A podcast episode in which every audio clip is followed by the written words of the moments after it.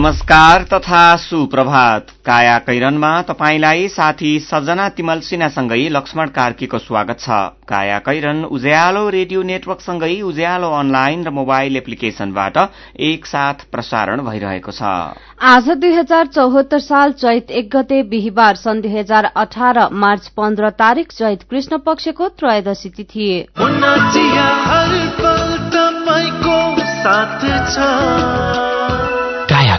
साथमा मुना चिया। हर उत्सव हर मौसममा मुना चिया। काया कैरन शुरू गरौं मुख्य मुख्य खबरका शीर्षकहरूबाट। न्यायालयमा भाँडभैलो बढ्दै प्रधान न्यायाधीश पद मुक्त भएको न्याय परिषदका सचिवको पत्रसँगै अन्यल चुलियो। बीस वर्ष पुराना गाड़ी आजदेखि चल्न नपाउने चलाए नियन्त्रणमा लिएर पत्रु बनाइने। मन्त्री परिषदको निर्णयबाट वन विनाश। विकास आयोजना तथा निजी र सरकारी निकायलाई वन प्रयोग गर्न दिँदा वर्षेनी लाखौं रूख कटान। बेलायतद्वारा तेइस जना रूसी कूटनीतिज्ञलाई देश निकाला। रूसका पूर्व गुप्तचरलाई विष प्रयोग गरी हमला गरेको आरोप। र क्रिकेटको एक दिवसीय मान्यता पाउन महत्वपूर्ण खेलमा नेपाल आज पपुवा न्युगिनीसँग खेल्दै चेल्सीलाई हराउँदै बार्सिलोना च्याम्पियन्स लीग फुटबलको क्वार्टर फाइनलमा।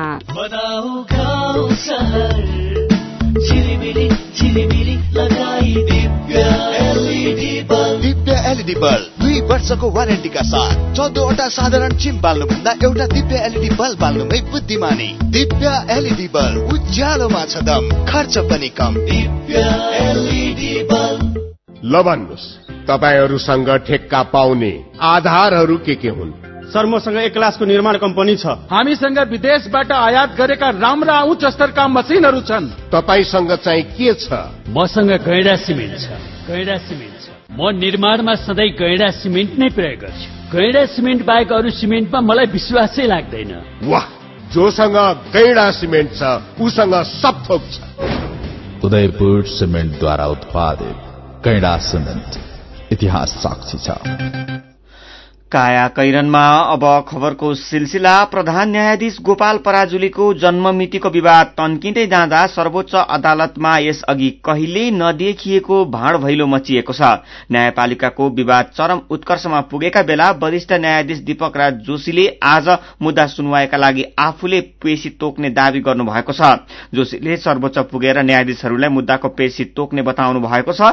पेशी तोक्न सर्वोच्च प्रशासनका स्टाफबाट कहाँ सूची आइपुगेको छ। उहाँले भन्नुभयो अदालतमा गएर पेशी तोक्ने काम हुन्छ। प्रधान न्यायाधीश पराजुलीले भने पदबाट कुनै हालतमा नहट्ने अडान राख्नु भएको छ। उहाँले नियमित झै सर्वोच्चमा जाने बताउनु भएको छ। म सर्वोच्च जान्छु पेशीहरूले तोक्ने भन्ने कुरा कसरी आयो? उहाँले भन्नुभएको छ सचिवको षड्यन्त्रपूर्ण लेखक सचिवले षड्यन्त्रपूर्वक लेखेको पत्रका कारण विधामा बस्ने कुरा रहेन। अन्तिमसम्मै सर्वोच्चमा रहन्छु उहाँले बताउनु भएको छ। यसैबीच राष्ट्रपति विद्यादेवी भण्डारीले प्रधान न्यायाधीश गोपाल पराजुलीसँग हिजो पद तथा गोपनीयताको शपथ लिनु भएको छ। राष्ट्रपति भण्डारीले शपथ लिनु अघि न्याय परिषद सदस्य द्रिपध्वज निरौलाले प्रधान न्यायाधीश पराजुली पदमुक्त भएको पत्र राष्ट्रपति कार्यालयमा कार्यालय लगायतका निकायहरूमा पठाउनु भएको थियो। राष्ट्रपतिको शपथसँगै यो पत्रको कानूनी औचित्य शून्यमा झरेको आजको अन्नपूर्ण पोस्ट दैनिकले छापेको छ। हिजो पनि सर्वोच्च अदालतका आठजना न्यायाधीशले इजलासमा बस्न अस्वीकार गरेका थिए। बेन्चमा नबसेका कारण न्यायाधीशहरू का इजलासहरू प्रभावित भए सर्वसाधारणका बन्दी प्रत्यक्षीकरण रिटको समेत सुनवाई हुन सकेन। प्रधान न्यायाधीश सहित एघारजना न्यायाधीशले भने मुद्दाको सुनवाई गरेका छन्।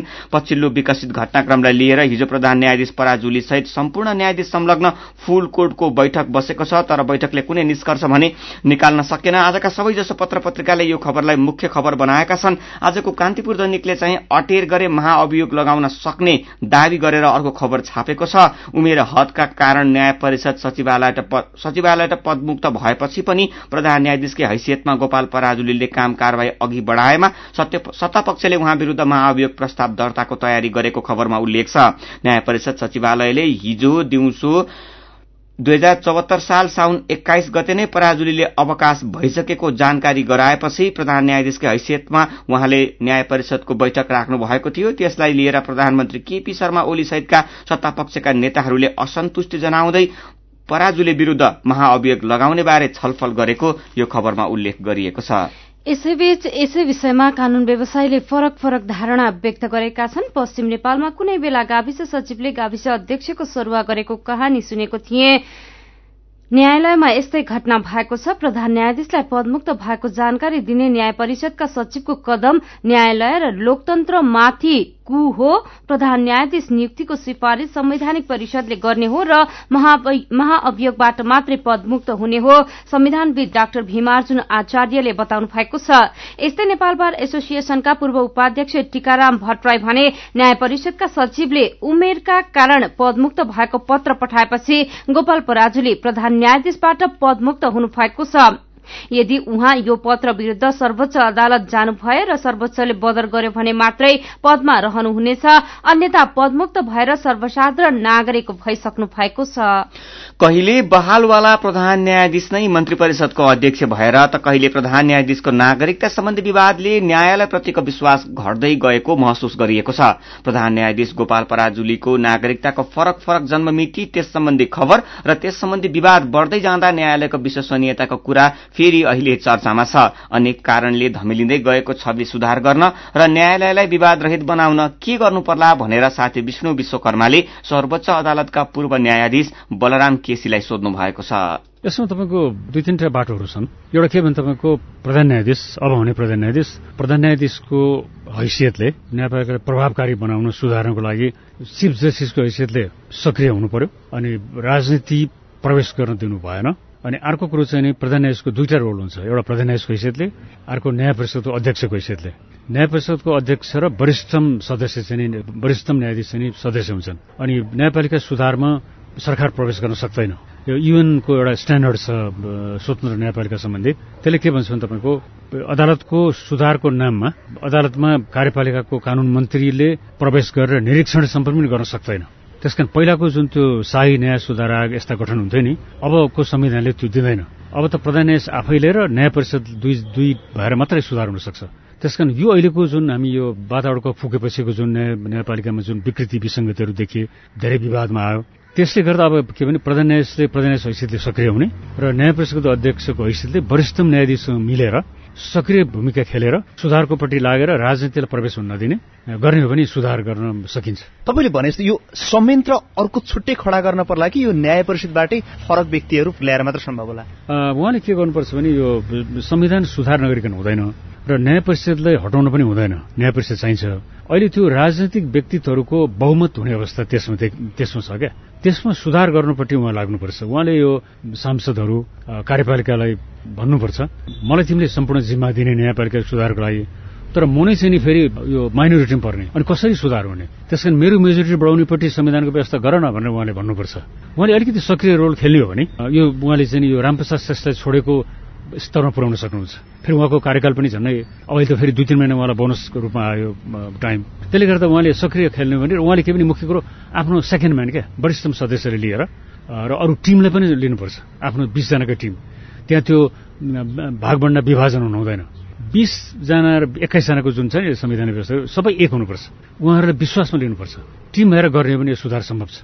अन्तिममा एक पालामा खास गरी रामप्रसाद श्रेष्ठको जुन भूमिका थियो उहाँको प्रधान न्यायाधीशको पालामा जुन न्यायपालिकाको छवि थियो सर्वोच्च अदालतको यो अवस्थालाई त्यही स्तरमा पुर्याउन चाहिँ अब आउने प्रधान न्यायाधीशले सक्नु होला अर्थात् के गर्नु होला उहाँले नसक्ने कुरै छैन किनभने त्यसमा खटिनी लाग्ने हो भने नि र अर्को के भनेदेखि तपाईँको न्यायपालिकाको चिफ म मैले गर्ने कुरो मलाई न्यायपालिका सुधारमा एकलौटी अधिकार संविधानले दिएको छ। यो लागू गर्नु चाहिँ मेरो संवैधानिक दायित्व हो नैतिक दायित्व पनि हो कानूनी दायित्व पनि हो। त्यसकारण यो यो रामप्रसाद श्रेष्ठले छोडेको लेभलमा ल्याउने चाहिँ मेरो लक्ष्य हुनुपर्छ भनेर नि उहाँले अघि मैले भने जस्तो जुन सेकेन्ड म्यान वरिष्ठम र अनि त्यसपछि आफ्नो कलिगलाई आफ्नो जुन एक्काइसजनाको टिम छ नि त्यो टिमलाई कन्फिडेन्समा लिएर अगाडि बढ्ने हो भने यो बिल्कुल म ऊ देख्छु किनभने त्यो रामप्रसादले आफ्नो डेडिकेसनले गर्दाखेरि त्यो गर्नु सक्नु भएको नि। यी सम्भव कुराहरू नै छन् सुधारको लागि। नयाँ सृजना गर्नुपर्ने होइन। बिग्रेकोलाई सुधार्ने हुन्थ्यो। त्यो सम्भव देख्छु म। न्यायालयमा देखिएको भद्रगोल कसरी सुल्झाउन सकिएला भन्ने बारेमा सर्वोच्च अदालतका पूर्व न्यायाधीश बलराम केसी साथी विष्णु विश्वकर्मासँग कुराकानी गर्दै हुनुहुन्थ्यो। काया कैरनमा मेरो पनि भन्नु छ सँगै खबरको सिलसिला बाँकी नै छ सुन्दै गर्नुहोला। सहुलियतपूर्ण ऋणको लागि प्रस्ताव पेश गर्न घरेलु तथा साना उद्योग विभागको महिला उद्यमीहरूलाई अत्यन्त जरूरी सूचना। चालू आर्थिक वर्ष दुई हजार चौरात्तर पचहत्तरको लागि महिला उद्यमीहरूलाई सहुलियतपूर्ण ब्याजदरमा कर्जा प्रदान गर्ने उद्देश्यले सबै जिल्लाका इच्छुक महिला उद्यमीहरूबाट मिति दुई हजार चौरात्तर साल चैत छ गतेभित्र रितपूर्वकको प्रस्ताव पेश गर्न सम्बन्धित जिल्ला स्थित घरेलु तथा साना उद्योग कार्यालयमा सम्पर्क राख्न वा विभागको वेबसाइट डब्लूडब्लूडब्लू dot DCSI dot gov dot NP वा मिति दुई हजार चौरात्तर साल फागुन सात गतेको राजधानी दैनिक हेर्नुहुन सूचित गरिन्छ। साथै यसअघि कर्जा स्वीकृत भई कर्जा लिन बाँकी रहेका उद्यमीहरूको उद्योग व्यवसाय सञ्चालनमा रहेको भए कर्जा प्रवाहको म्याद चालू आर्थिक वर्ष दुई हजार चौरात्तर पचहत्तर असाढ़ मसान्तसम्म थप भएको बेहोरा समेत जानकारी गराइन्छ। पल्ला गरे तुरुराम त उसको ब्याङ्क झन्झटिलो ब्याङ्क भनेर रिसाउँदै थियो होइन? उसको ब्याङ्कले के झन्झट दिएछ। उच्च ब्याज पाउनु उसको ब्याङ्कमा सधैँ नयाँ नयाँ खाता खोल्नु पर्ने रे। हो र? बिचरा सानोमा ब्याङ्कमा खाता खोलेको भए यो झन्झटै नपर्ने। हो त नि मेरो मोबाइलमा सम्पन्न बचत खातामा ब्याज बढेर आठ आठ प्रतिशत भएको एसएमएस आइसक्यो भने। सानीमा ब्याङ्कको कुरै अर्कै। सानीमा ब्याङ्कमा त साझेदार ब्याङ्कको सात सय भन्दा बढी एटिएमबाट प्रत्येक महिना सित्तैमा तिन पटकसम्म पैसा झिक्न सकिन्छ। No commission no tension no झन्झट। अब ध्रुवरामलाई पनि सानीमा ब्याङ्कमा खाता खोलाउनु पर्छ ब्याङ्क सबल अनि विश्वसनीय ब्याङ्क अनलाइन खाता खोल्नको लागि डब्लुडब्लुडब्लु डट सानिमा ब्याङ्क डट कममा लगइन गर्नुहोस्। थप जानकारीका लागि अन्ठानब्बे शून्य एक सय उन्नाइस शून्य एक सय उन्नाइसमा सम्पर्क गर्नुहोला। ए एउटा काठमाडौँका उरो आउनु भएको छ के त अब छोरो विदेश छ। अरू छोरीहरू पहिला गए। आफ्नो जानले अर्को स्वास्नी लिएर बसेको छ अन्त के गर्ने? यही कुखुरो मेरो साथी। सिरीमा सिरी बट चलो।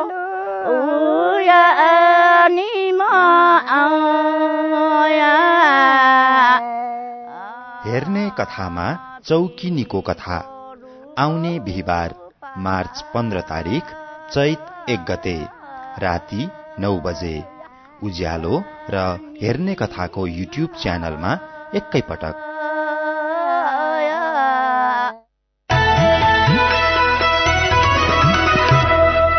उज्यालो रेडियो नेटवर्कसँगै उज्यालो अनलाइन र मोबाइल एप्लिकेशनमा प्रसारण भइरहेको काया कैरनमा तपाईँलाई फेरि स्वागत छ। यतिन्जेल हामीले न्यायालयमा भाँड भैलो बढ्दै प्रधान न्यायाधीश पद मुक्त भएको न्याय परिषदका सचिवको पत्रसँगै अन्यल चुलियो लगायतका खबर प्रस्तुत गर्यौं।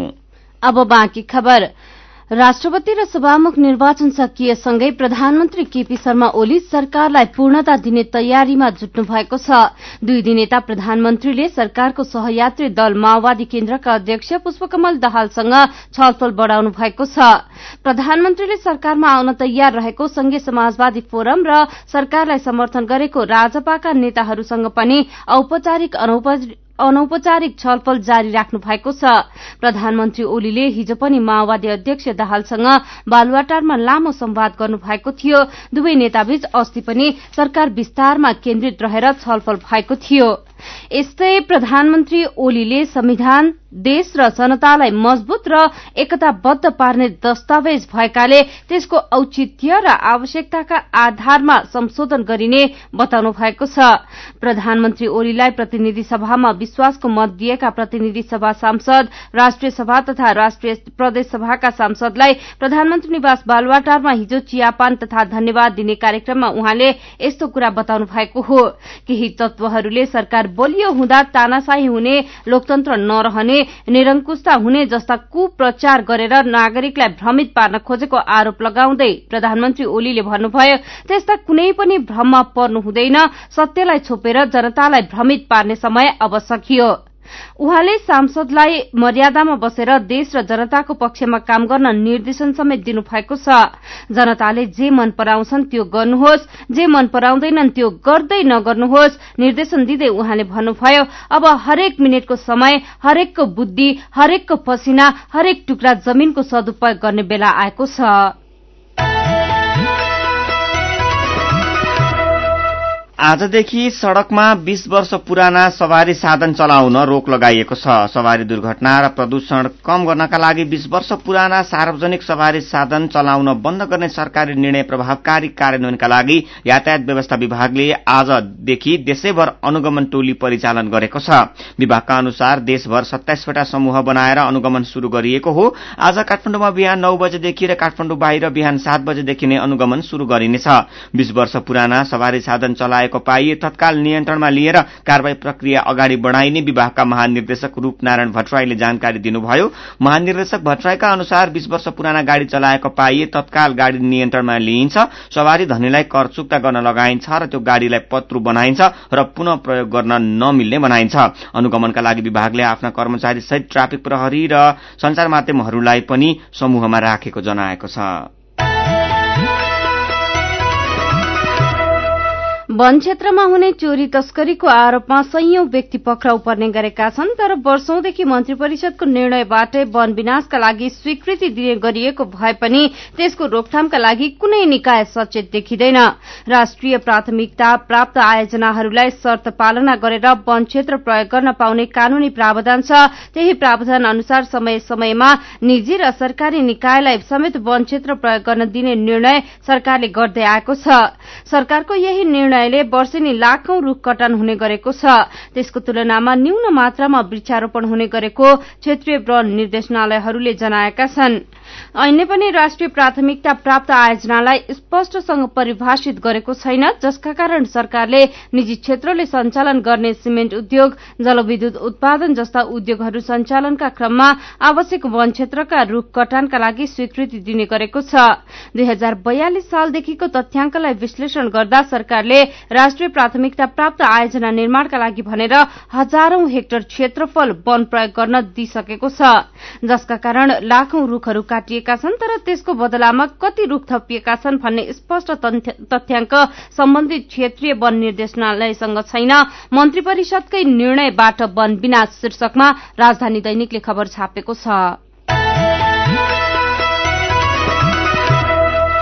प्रादेशिक सरकारका मुख्यमन्त्रीहरू हिजो बिहानै नेपाल चेम्बर अफ कमर्सले आयोजना गरेको स्वागत समारोहमा सरिक मात्रै भएनन् आफ्नो क्षेत्रमा लगानी आकर्षित गर्न आग्रह पनि गरे। राष्ट्रपतिको चुनावमा भाग लिन आएको मौका छोपी चेम्बर अफ कमर्सले सबै प्रदेशका मुख्यमन्त्रीलाई पहिलो पटक एउटै मञ्चमा उभ्याएर सम्मान गर्यो भने मुख्यमन्त्रीहरूले आफ्नो क्षेत्रमा लगानी लैजाने व्यवसायीलाई सबै सुविधा दिने पटक पटक दोहोर्याएका छन्। संविधानले दिएको सीमित अधिकार तथा कमजोर कानूनी र भौतिक पूर्वाधारको समस्या बेहोरी रहेका मुख्यमन्त्रीहरूको एक मात्रै सबल पक्ष भनेको सुविधाजनक बहुमत मात्रै हो तर सातवटै प्रदेशका मुख्यमन्त्रीहरूले निजी क्षेत्रलाई आश्वासन दिन भने केही बाँकी राखेनन्। चेम्बर अध्यक्ष राजेश काजी श्रेष्ठले निजी क्षेत्रलाई दुहुनो गाई नै बनाउने हो भने पोसिलो दाना र स्वादिलो घाँस पनि खुवाउनु पर्ने भन्दै व्यङ्ग गरेपछि मुख्यमन्त्रीहरू एक कदम अघि बढ्दै व्यवसायीले नसोचेको र नमागेको सुविधा दिन पनि कसिएका हुन्। व्यवसायी फकाउँदै मुख्यमन्त्रीहरू शीर्षकमा कारोबार दैनिकले खबर छापेको छ। भूकम्पपछि पानीका मुहान सुकेसँगै काभ्रेको मण्डन देउपुर नगरपालिका दशका स्थानीय दूध बेचेर पानी किन्न बाध्य छन्। भूकम्पपछि पानीका मुहान सुकेसँगै दैनिक पिउन र सरसफाईका लागि पानीको कमी भएपछि अभाव हटाउन दूध बेचेर पानी किन्न बाध्य भएका हुन्।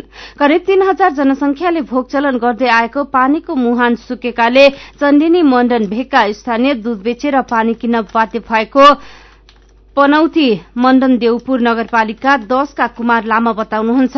चण्डिनी मण्डन भेगमा भूकम्पपछि पानीको हाहाकार छ। बिहान दूध बेच्न लैजान्छन् र फर्कदा दूध बेच्न लगेको त्यही भाँडोमा पानी किनेर ल्याउँछन् उहाँले भन्नुभयो। यति मात्र होइन ज्याम्दी जैसीथोक महादेव स्थान र चण्डिनी मण्डनका करिब बीस हजार जनसंख्या दूध बेचेर पिउने पानी र घर बनाउने पानी किन्न बाध्य छन्। प्रति लिटर ठाउँ हेरेर एकदेखि पाँच रूपियाँसम्म किन्नुपर्ने र दैनिक पचास हजार लिटर भन्दा धेरै पानी मण्डन देउपुर नगरपालिकाको चण्डिनी क्षेत्रमा उपयोग हुने गरेको लामाको भनाइ छ। सरकारले आवास निर्माण गर भनेर समय तोकेको छ। यता घर बनाउन पानी छैन उहाँले दुखेसो पोख्नुभयो। एउटा सानो घर बनाउन तीसदेखि पचास हजार रूपियाँसम्मको पानी किन्नुपर्छ। हामी गरीबले कसरी किन्छौं? दूध बेचेर पानी किन्छन् भूकम्प पीड़ित। एक घर बनाउन पचास हजार रूपियाँसम्मको पानी किन्न बाध्य शीर्षकमा अन्नपूर्ण पोस्टले खबर छापेको छ। मेरो पनि भन्नु छ।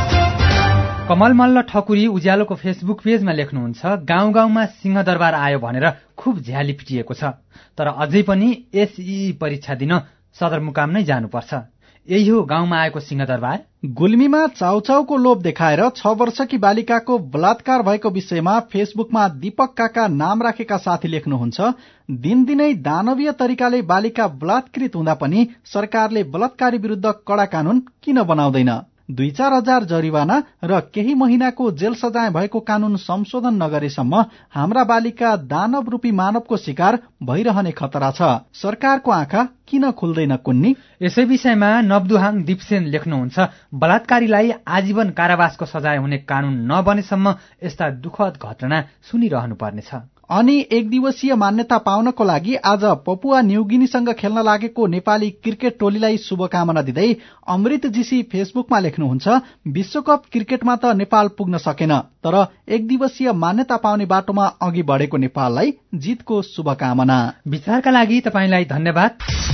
मेरो पनि भन्नु छ। साथीहरू अर्जुन पोखरेल र मदन पौड्याल मेरो पनि भन्नु छ प्रस्तुत गर्दै हुनुहुन्थ्यो। तपाईँ अहिले सुन्दै हुनुहुन्छ काया कैरन। हामीसँग खबरको सिलसिलासँगै कार्टुन पनि बाँकी नै छ। सुन्दै गर्नुहोला। सेवा शुभारम्भ। स्टार हस्पिटलले आफ्नै सुविधा सम्पन्न भवनबाट सेवा शुभारम्भ गरेको सहर्ष जानकारी गराउँदछौ। विशेषताहरू। शान्त वातावरणमा बालकदेखि वृद्धसम्मका लागि सबै खाले उपचार तथा अपरेसन सेवा। Modular operation theatre. क्यान्सर रोगको उपचार तथा शल्यक्रिया सेवा। आइसियू सिसियू एनआइसियू को व्यवस्था। सिटी स्क्यान सेवा। चौबिसै घण्टा चिकित्सकीय सेवा। हिप तथा घुँडा प्रत्यारोपण सेवा लगायत स्वास्थ्य सम्बन्धी सम्पूर्ण उपचार एकै छानामुनि उपलब्ध छ। थप जानकारीका लागि star hospital limited Sanepa height ring road Lalitpur. Phone number शून्य एक पचपन्न पचास एक सय सन्तानब्बे पचपन्न पचास एक सय अन्ठानब्बे पचपन्न बाहन्न दुई सय सत्ताइस। नेपालकै ठूलो आँखा अस्पतालको सञ्जाल भएको दृष्टि आई केयर सिस्टमद्वारा सञ्चालित अत्याधुनिक प्रविधि सहित अन्तर्राष्ट्रिय स्तरको आँखा अस्पताल अब काठमाडौँको कलङ्कीमा हाम्रा सेवाहरू। बिना इन्जेक्सन मोतीबिन्दुको शल्यक्रिया। जलबिन्दु र पर्दाको शल्यक्रिया भिटिएस प्रविधिबाट अल्छी आँखाको उपचारको साथै सम्पूर्ण आँखाको परीक्षणका लागि दृष्टि आँखा केन्द्र शिवचटार कलङ्की। फोन नम्बर शून्य एक चालिस बत्तीस नौ सय एकसठी र बैसठी वेबसाइट दृष्टि आई डट ओआरजी अन्य शाखाहरू विश्व ज्योतिमल जमल चावल मेडिकेयर सँगै तथा बिर्तामोड र बिरगंजमा पनि। दृष्टि आँखा केन्द्र। सबैका लागि दृष्टि सधैँका लागि दृष्टि। ओहो महेशजी। हिजोको कार्यक्रममा तपाईँले धारा प्रवाहका साथ बोल्नु भएको देखेर म त छक्कै परे। हिजो आज त हेर्दा पनि एकदमै प्रोफेसनल र आत्मविश्वासी देखिनुहुन्छ। यो सबै परिवर्तन त निपमा पब्लिक स्पिकिङ तालिम लिएपछि भएको हो नि। हजुर वाक शक्ति व्यक्तित्व तथा क्षमता विकास गरी विभिन्न क्षेत्रमा सफल हुनका लागि एकदमै उपयोगी पब्लिक स्पिकिङ तालिममा सहभागी हौ। सम्पर्क? नेपाल अन्टरप्रेनरसिप एजुकेसन फाउन्डेशन निफ बागबजार काठमाडौँ। फोन नम्बर बयालिस अडतिस पाँच सय पैतालिस बयालिस अडतिस पाँच सय पैतालिस। एभरेस्ट ब्याङ्क रहेको बिल्डिङको थर्ड फ्लोर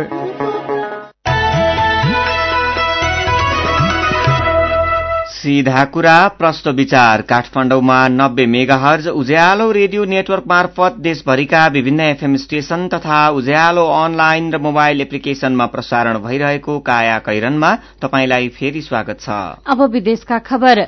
बेलायतले तेइसजना रूसी कूटनीतिज्ञलाई देश निकालाको घोषणा गरेको छ। प्रधानमन्त्री टेरेजा मेले गएको चार तारीकमा एक रूसी पूर्व गुप्तचरमाथि बेलायतमा विष प्रयोग गरी भएको हमलामा संलग्न भएको भन्दै तेइसजना रूसी कूटनीतिज्ञलाई देश निकालाको घोषणा गर्नुभएको हो। उनीहरूलाई देश छाड्न एक हप्ताको समय दिइएको बीबीसीले जनाएको छ। रूसले भने यो आरोपको खण्डन गर्दै आएको छ। बेलायतको आग्रहमा यस घटनाबारे छलफल गर्न संयुक्त राष्ट्रसंघ सुरक्षा परिषदको आपतकालीन तत्कालीन बैठक बस्दैछ।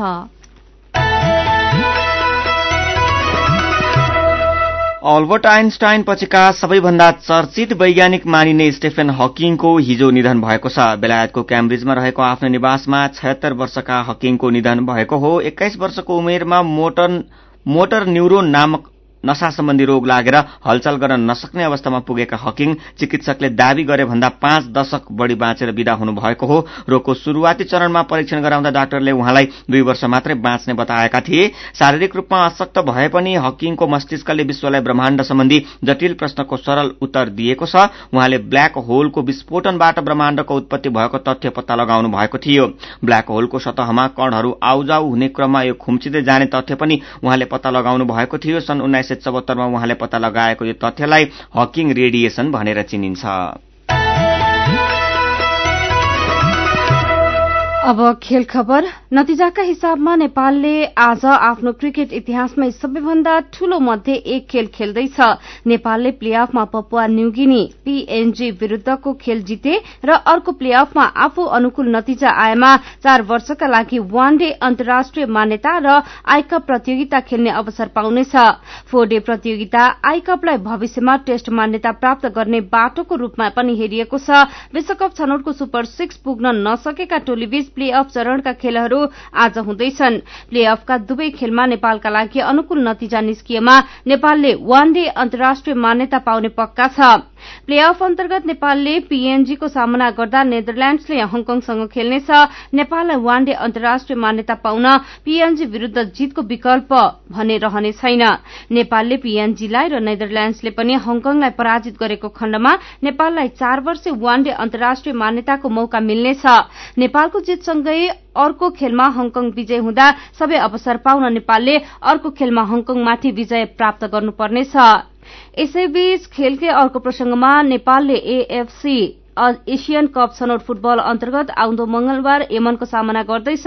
प्रशिक्षक घुतुकु कोजीले दुई हप्ता अघि एक कार्यक्रममा फागुन बीसबाट राष्ट्रिय टोलीको प्रशिक्षण शुरू हुने बताउनु भएको थियो। भनेकै दिनमा प्रशिक्षण शुरू भए तर पहिलो दिन आर्मीका आठ खेलाड़ी सहित शुरू प्रशिक्षण कार्यक्रम दोस्रो दिनबाटै रोकियो। प्रशिक्षणमा आफ्ना मात्र खेलाड़ी सहभागी भएपछि आर्मी क्लबले झापा गोल्ड कपलाई भनेर सबै खेलाड़ी फिर्ता बोलाए अनि प्रशिक्षण रोकियो।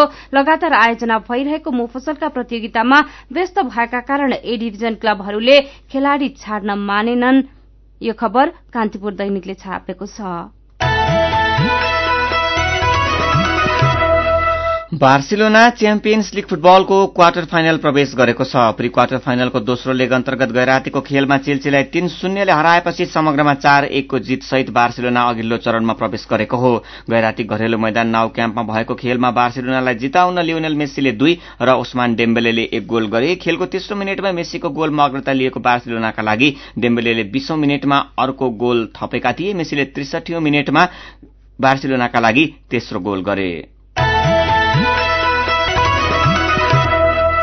काया कैरनमा अब केही खबर संक्षेपमा। दशकौंदेखि हिमालमा रहेको बेवारिसे सबलाई राज्यले व्यवस्थापन गर्न नसक्दा आरोही त्रसित बन्ने गरेका छन्। आरोही र गाइड कीर्तिमान कायम गर्न हिमाल आरोहणमा जाँदा बाटैभरि सब कुल्चिनुपर्ने बाध्यता रहेको उनीहरूले बताउने गरेका छन्।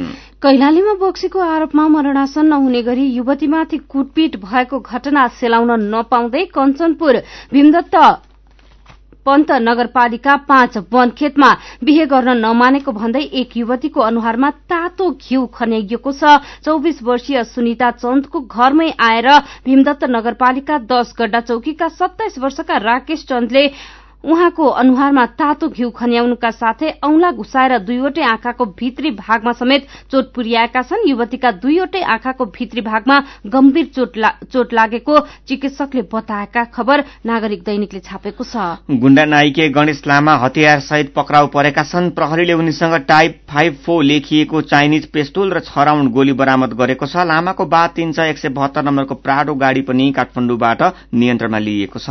र एक हजारको नेपाली नोट फोटोकपी गरी सर्वसाधारणलाई ठग्ने गिरोहका पाँचजनालाई इलाका प्रहरी कार्यालय धरानले पक्राउ गरेको छ। काया कैरनमा अब पालो उखानको। भोलिको आजै गर आजको अहिले। उज्यालो रेडियो नेटवर्कबाट प्रसारण भइरहेको काया कैरन सक्नु अघि मुख्य मुख्य खबर फेरि एकपटक। न्यायालयमा भाँड भैलो बढ्दै प्रधान न्यायाधीश पदमुक्त भएको न्याय परिषदका सचिवको पत्रसँगै अन्यल चुलियो। बीस वर्ष पुराना गाड़ी आजदेखि चल्न नपाउने चलाए नियन्त्रणमा लिएर पत्रु बनाइने।